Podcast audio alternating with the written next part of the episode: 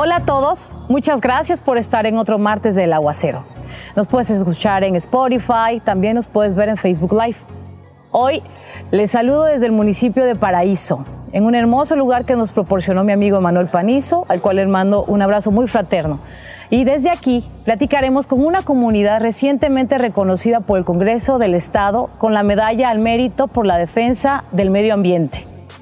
Es considerado uno de los ejidos más sobresalientes puesto que protegen y conservan 1.720 hectáreas de manglar donde habitan especies conocidas como mangle blanco, mangle rojo y mangle negro. Actualmente están desarrollando el proyecto de carbono azul en mil hectáreas del que nos van a platicar. Desde 1995 se embarcaron en una dinámica muy importante de conservación, aprovechamiento y comercialización responsable de los recursos naturales. Doy la bienvenida al señor Pablo Contreras, presidente comisariado de esta comunidad, que nos van a platicar un poco más de la extraordinaria labor que realizan. No se vayan.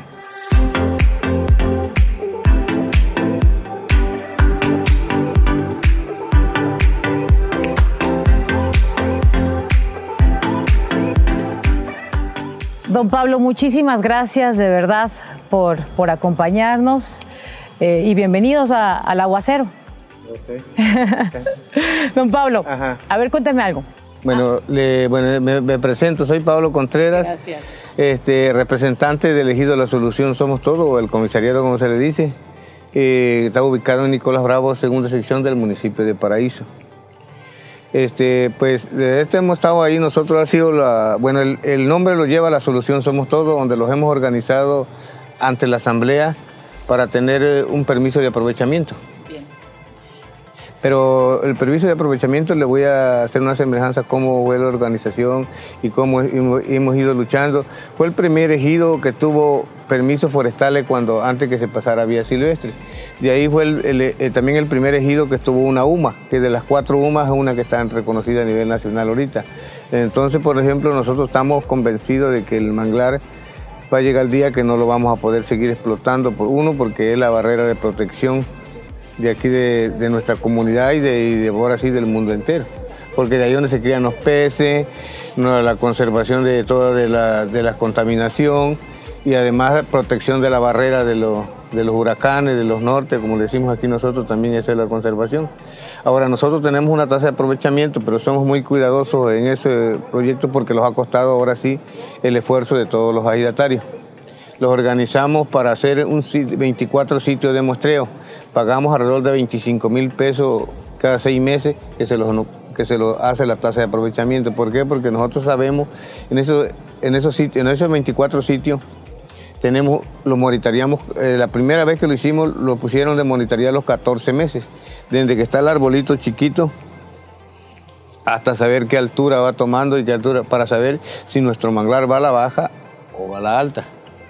Don Pablo, ahorita en la introducción del aguacero comentábamos eh, precisamente de los reconocimientos y del eh, último que se le dio en el Congreso del Estado de Tabasco. Pero aparte de los reconocimientos que son muy bien merecidos, ¿cómo se pone de acuerdo una comunidad entera para trabajar en un solo fin, como es lo que nos está comentando, la conservación? Bueno, nosotros los organizamos por medio de la asamblea. Bien. Este, los organizamos y los vamos turnando desde el 1 hasta el, hasta el 96, porque somos 96 agidatarios. Y los organizamos, por ejemplo, como le decía, para hacer los sitios de monitoreo que es donde llevamos nosotros la organización, donde sabemos si el manglar, le vuelvo a repetir, si va a la alta o va a la baja. Porque, por ejemplo, en esos sitios de monitoreo nosotros le podemos lucir y perforar que nuestro manglar, el manglar, pues estoy hablando por mi manglar de la solución, somos todos. Este, el, mi manglar digo porque soy el representante y, ahorita por ahorita. Este, el manglar de nosotros, con, mucho orgullo, le puedo decir que está entre los 27 y los 33 metros de altura. Solamente somos superados por un manglar que hay aquí en Chiapas, que está entre los 37 y 40 metros de altura. Ese es el segundo manglar. No voy a decir que el primero, pero es el segundo manglar más alto que tenemos y, más sano. Lo que hemos tenido, ¿por qué? Porque los hemos organizado con el sudor en la frente, sin tener ni un apoyo con, la, con lo de la gente, porque es lo único que tenemos, no tenemos otra cosa, lo que tenemos son 1.920 hectáreas En la UMA tenemos 720 hectáreas registradas y estamos aprovechando ahorita 520 hectáreas en esta primera organización, porque es como todo, ahorita se va, se va a cortar una parte en siete años, y ahí se va a dejar esa otra parte para otros siete años, está dividida en tres partes. Ok. Cuénteme, ¿cuáles son algunas de las tareas más importantes que realizan eh, la comunidad para preservar el ecosistema del manglar? Bueno, la tarea más que vamos haciendo, por ejemplo, ahorita que le decíamos para preservar el manglar, le podemos comentar, si hay 10 individuos, es una corta selectiva la que hacemos. Una corta selectiva. Si hay 10 individuos, voy a poner 10 individuos, 10, 10 mangles, solamente tumbamos, talamos 3 y dejamos 7 a favor, porque si tumbamos los 10, estaríamos haciendo matarraza. Entonces nada más aprovechamos 3 y dejamos 3. Y ya ahora tenemos la, la dicha de que también ya elegido la solución somos todos, ya se deriva de una empresa, ya es una empresa, podemos decir. ¿Por qué una empresa? Porque tenemos los 12 carboneros o 12, o 12, 12, o 12 hidatarios que ya tienen sus su, hornos. Y entonces lo que agarramos, por ejemplo, de, ya no como antes que dejábamos tirado el resto del mangle, ahorita tiramos el mangle y le aprovechamos todo porque lo que no sirve para madera, lo sirve para carbón. Ok. Antes de pasar a las siguientes preguntas que también nos van a acompañar, eh, pues los de la comunidad de ejidatarios, o integrantes. No son ejidatarios, ejidatarios y al mismo tiempo de los ejidatarios generamos empleo, tanto en los carbones, en los carboneros como en la madera, porque por ejemplo ahorita también le podíamos, le puedo comentar que estamos con el, IMP de aquí de, Dos Bocas, estamos también en plática con 140 hectáreas para para acabar de, reforestar nuestro ejido, porque estamos pendientes, porque no nada más lo dedicamos a, ahora sí a talar, sino también a reforestarlo y a cuidar nuestros manglares. Perfecto. Bueno, antes que vengan nuestros siguientes invitados a platicarnos, me encantaría saber su experiencia, qué siente cada que reciben un reconocimiento, qué sintió al estar en el Congreso del Estado. Pues la alegría, hasta ganas de llorar me dio. sí, porque pues es un reconocimiento y yo creo que lo justo que hemos logrado también con nosotros, no voy a decir que, el, que yo lo hice solo como comisariado, sino el compañero Felipe, la compañera Lupe que están con nosotros me han apoyado muchísimo ahorita, eh, ya porque ya yo voy de salida, salgo ahorita en, eh, ahorita en agosto y ya este, ya ya se siente uno pues arropado así cuando algunas personas te apoyan. Y hemos recibido capacitaciones también donde donde también eh, cómo es proceder y cuidar el mangle, porque no es nada más de ahora sí le decíamos de, derribarlo y tratarlo de acabar, porque va a llegar el tiempo que no nos van a... Por eso estamos también, eh, que ahí le tocará a los otros compañeros decirlo, también lo del carbono azul, porque también ese va a ser la, intención de que va a llegar el día que los van a prohibir cortar el mangle, pero entonces vamos nosotros también impulsando a la generación que cuide y siga protegiendo los manglares, porque es el pulmón y además la vida de todos los, mexicanos y a través del mundo también. Pues enhorabuena y bien merecido. Gracias. Pues vamos a continuar con la ejidataria Guadalupe Obando que nos tiene más información al respecto.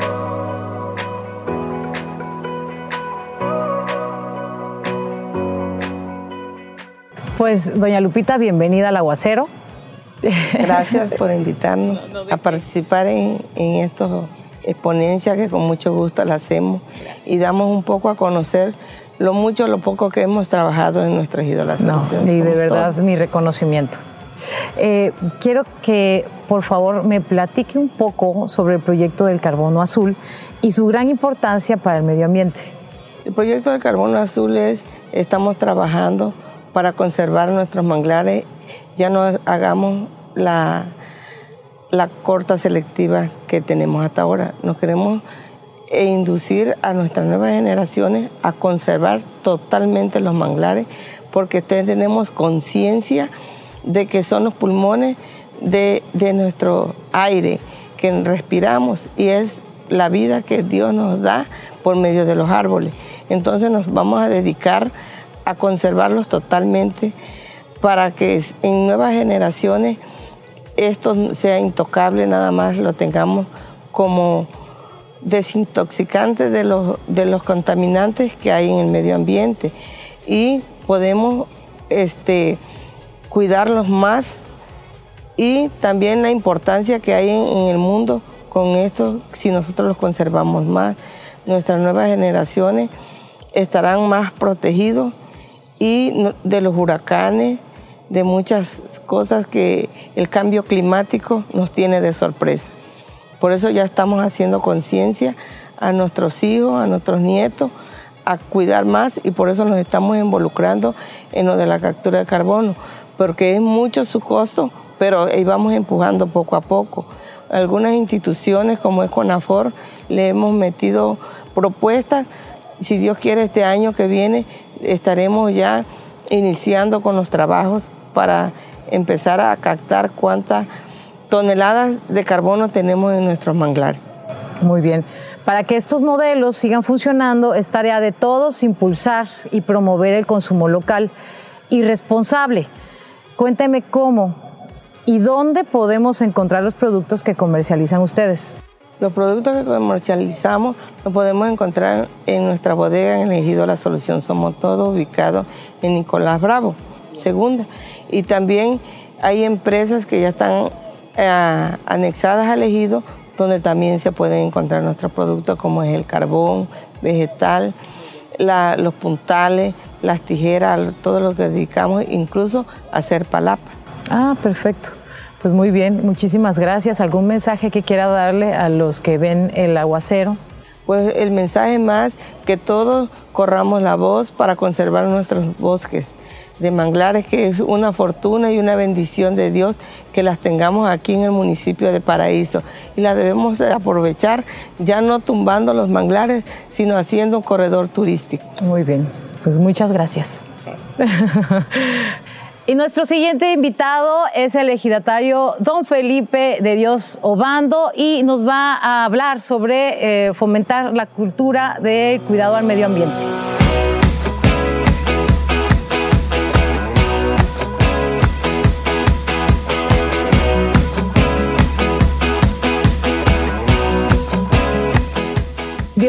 Felipe. Muchísimas gracias por acompañarnos. Bienvenido al Aguacero. Ah, gracias. Este, mi nombre es Felipe de Dios Obando. Este, actualmente estoy jubilado de PEMES. Este, eh, pues mi trayectoria ha sido desde, niño este, ayudar en las labores de, lo que es el, trabajo del manglar. Mi papá se dedicó a, la corta de mangle rojo para extraer la corteza o la, concha, como decimos nosotros, para curtir pieles. Entonces, pues el árbol quedaba tirado, ¿no? Este, nada más se aprovechaba la, cáscara o la concha para curtir pieles. Era el trabajo de antes. Entonces, este, pues no, no, elegido pues en sí eran terrenos nacionales, no, no estaba como ejido. Entonces, este, pues entró PEMES allá por los años 40, todavía no andábamos por acá. Y este, pusieron carretera dentro del ejido. Y este, pues ya nosotros a hacer conciencia, pues este, ya teniendo pues, un poquito más de edad, pues ya cada quien va a tener su propia responsabilidad. Y este, este, cultivamos, o sea, nosotros talábamos eh, la carretera, o sea, donde estaban las peras, alrededor prácticamente como 100 metros a los lados, los lados de, lo que es la pera, ¿no? Y para, para, este, para, para, este, para poner este, este, pasto, pasto para el ganado, ¿no? Entonces, pero pasaba el tiempo, pasaba el tiempo y este, pues eh, prácticamente año con año teníamos que resembrar, resembrar y, y, el manglar pues nos iba ganando, ¿no? Pero no, hasta ahí pues lo hacíamos inconscientemente. Eh, llegó el momento de que pues no sabíamos qué darle uso al manglar, no sabíamos de, prácticamente, o sea, hacíamos el trabajo para repastoreo del ganado y nada más. Pero el manglar siempre, ahora sí, en su lugar. Este, llegó el momento de que pues, este, empezó la disputa de la posesión por el terreno. Este, una parte de los compañeros de Jalpa de Méndez con los de Paraíso. Los de Paraíso teníamos prácticamente ya, aparte de cultivo, hacíamos cultivo donde habíamos talado, ¿no?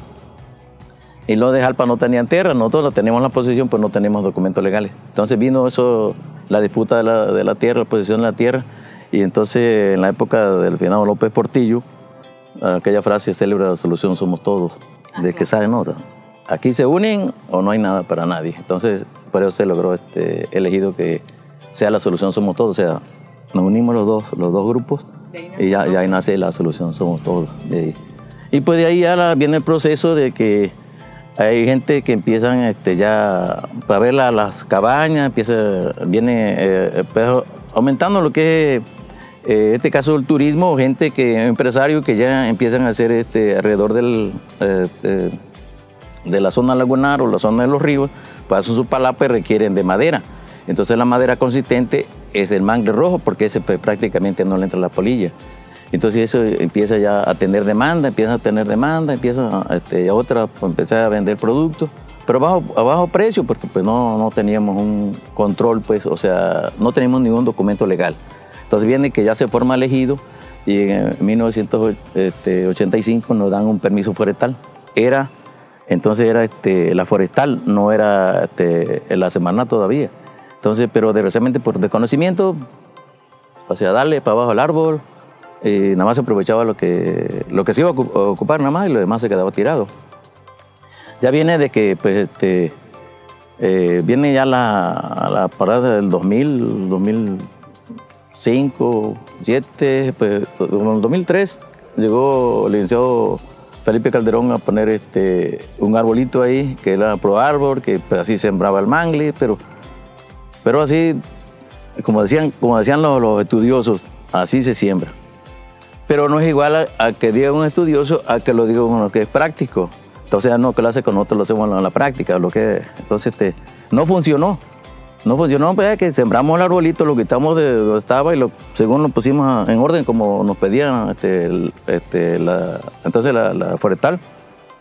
Pero no funcionó porque tenemos que tener cuidado. La plantita, si la quites de aquí y la pones acá, se muere. entonces, no, ya lo hicimos con más cuidado, hemos tenido trabajando con ellos. Asesoría técnica con nuestra práctica que tenemos. Y eso es lo que nos ha llegado a, este, ahí teniendo más conciencia de qué estamos haciendo. Eso quería tocar, eh, esta dinámica de la comunidad de ustedes, donde se fomenta una cultura de la defensa, a, pues, al medio ambiente y a la explotación responsable de los recursos, eh, ¿cómo ha modificado el estilo de vida de todos ustedes, de los habitantes? Pues ha cambiado mucho, eh, sobre todo en la conciencia de, de, de, los jóvenes que vienen atrás de nosotros.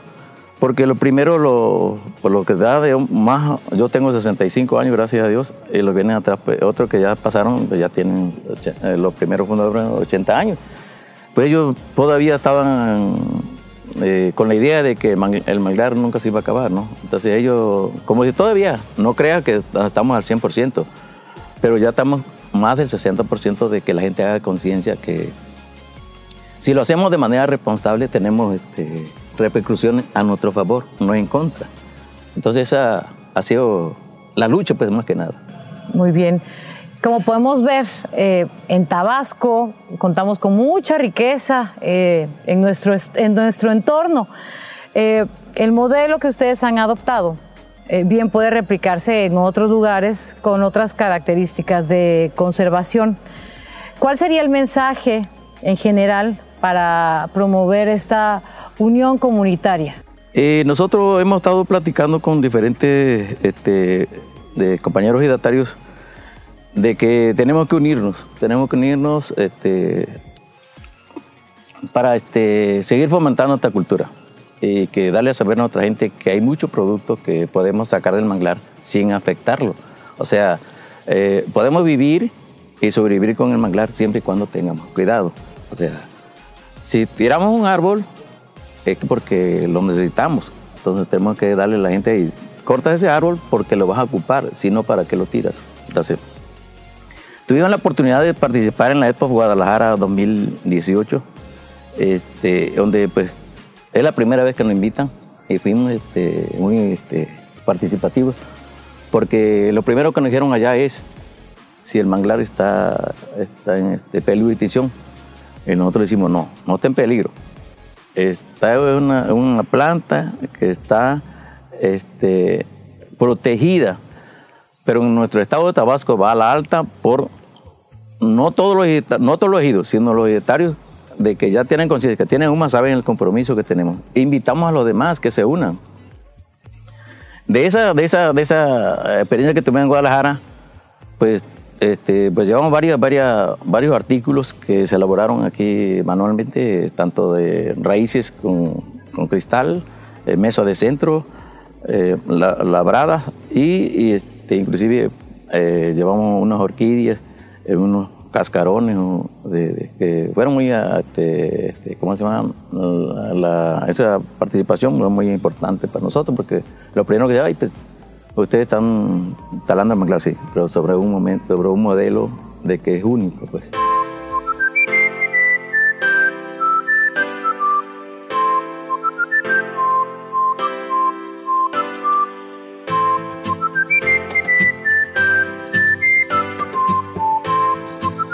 Me ha encantado estar aquí en Paraíso. De verdad espero que hayan disfrutado así como yo este episodio de El Aguacero y nos vemos el próximo martes con un gran cierre. Ojalá y no se lo pierdan y pues nos vemos. Cuídense mucho y estén bien.